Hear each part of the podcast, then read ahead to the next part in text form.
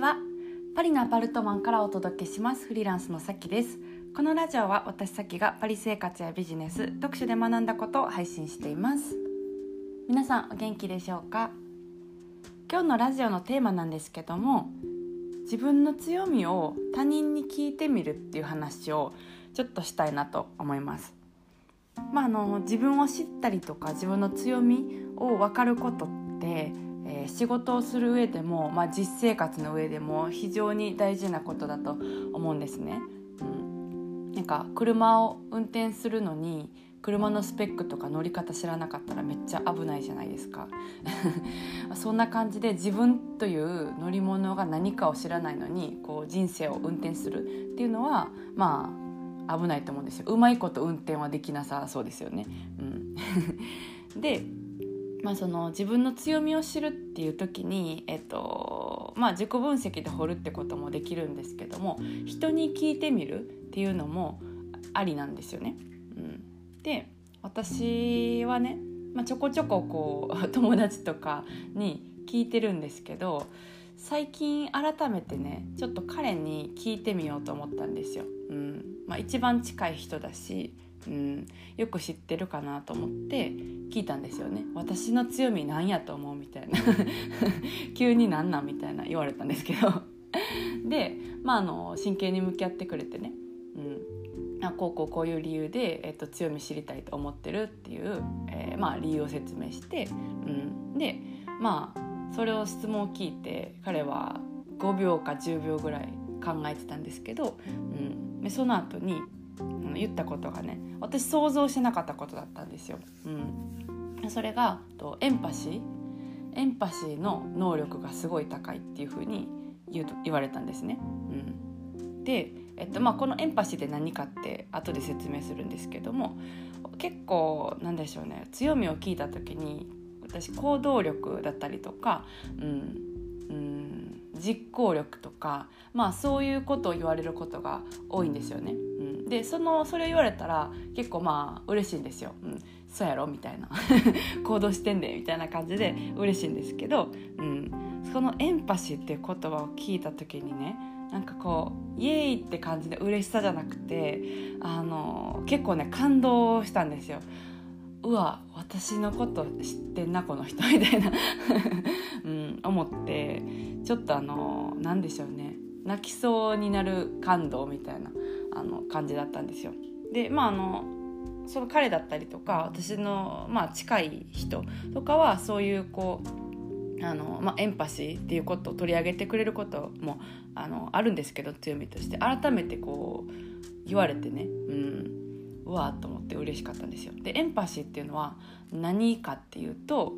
えー、まあの自分と違う価値観だったりとか理念をも理念を持っている他人が何を考えるのかっていうのを想像する力があるっていうことなんですよね。うん、で相手が体感していることとかを自分の身をもって体感できる能力があるって、えー、言われてるんですよ。意識した領域から離れて無意識レベルでもその、えー、機能は、まあ、作動すると。うん、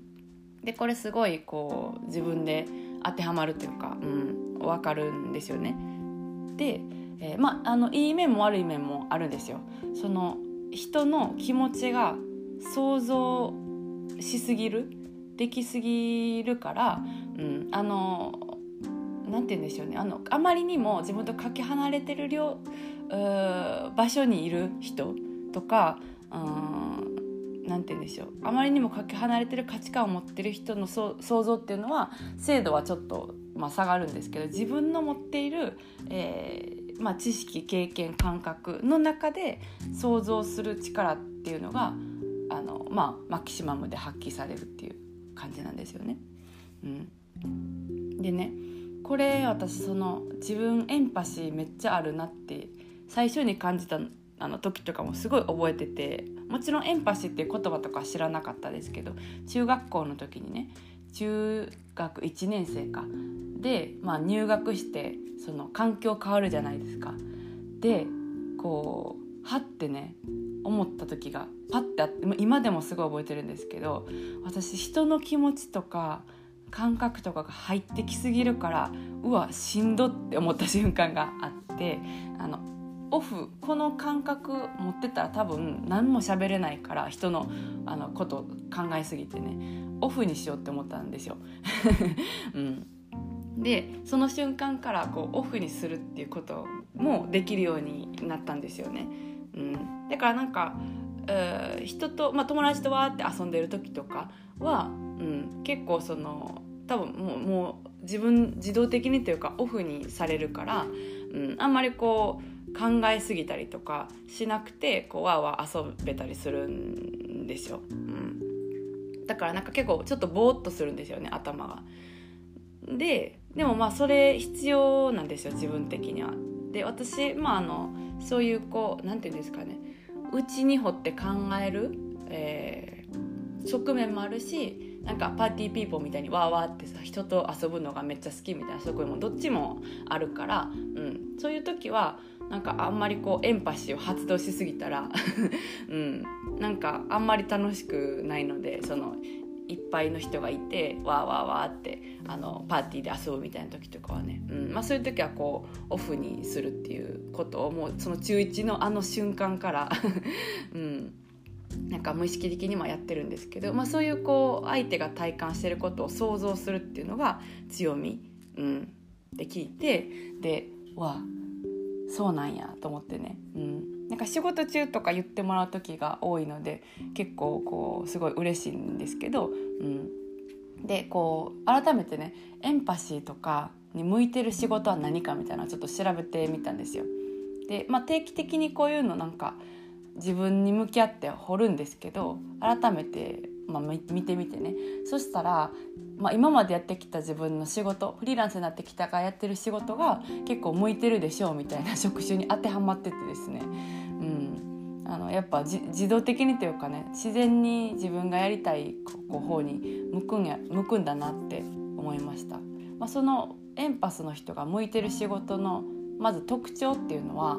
人の心とか体をケアする仕事。だったりとかクリエイティブな仕事だったりとか人との交流が多すぎない仕事とか、うん、そういう感じなんですよね。で全部当てはまってるんですよ。うん、で具体的な職種で言ったら、えー、看護師介護士教師マッサージ師、えー、セラピスト心理カウンセラーコーチングとか、うん、であとはフラワーコーディネーターペットショップ店員花屋植木職人みたいな、うん、あと経営コンサルタントとかねウェブライターとか。そうそうそう。エンジニアとかデザイナーイラストレーター画家コピーライター編集制作みたいな書いてるんですけど、うん、結構こう入ってるんですよねフリーランスになってからの仕事が、まあ、あのライターだったりですとか、うん、あの人にこうお仕事をお伝えして、まあ、コンサルティングをするだったりとか、うん、当てはまってるやんみたいな。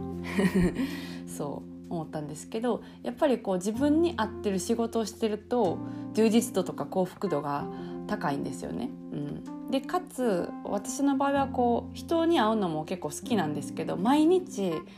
あのいっぱいの人と会うっていうのは、うん、結構疲れるんですよね。そう。だからあの人めっちゃ好きなんですけど何て言うんでしょうね。こう多分例えば1週間があったら、うん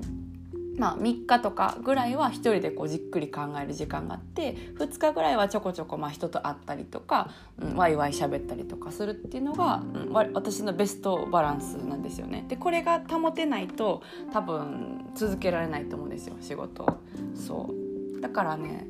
割と自分の気質に向いてるなって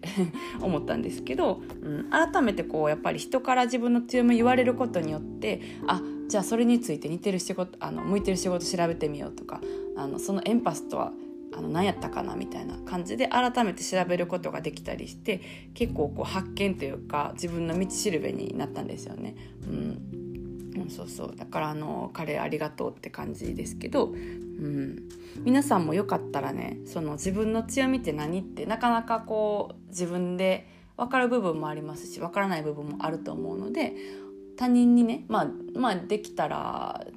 近い人とかあのそんなに近くない人に聞いてもまた別の発見があっていいと思うんですけど、うん、まああの家族とかパートナーとか親友とか、うん、に聞いてみると何か新しい発見があるかもしれないです。はい、ちょっとそういうことをシェアしようと思いました。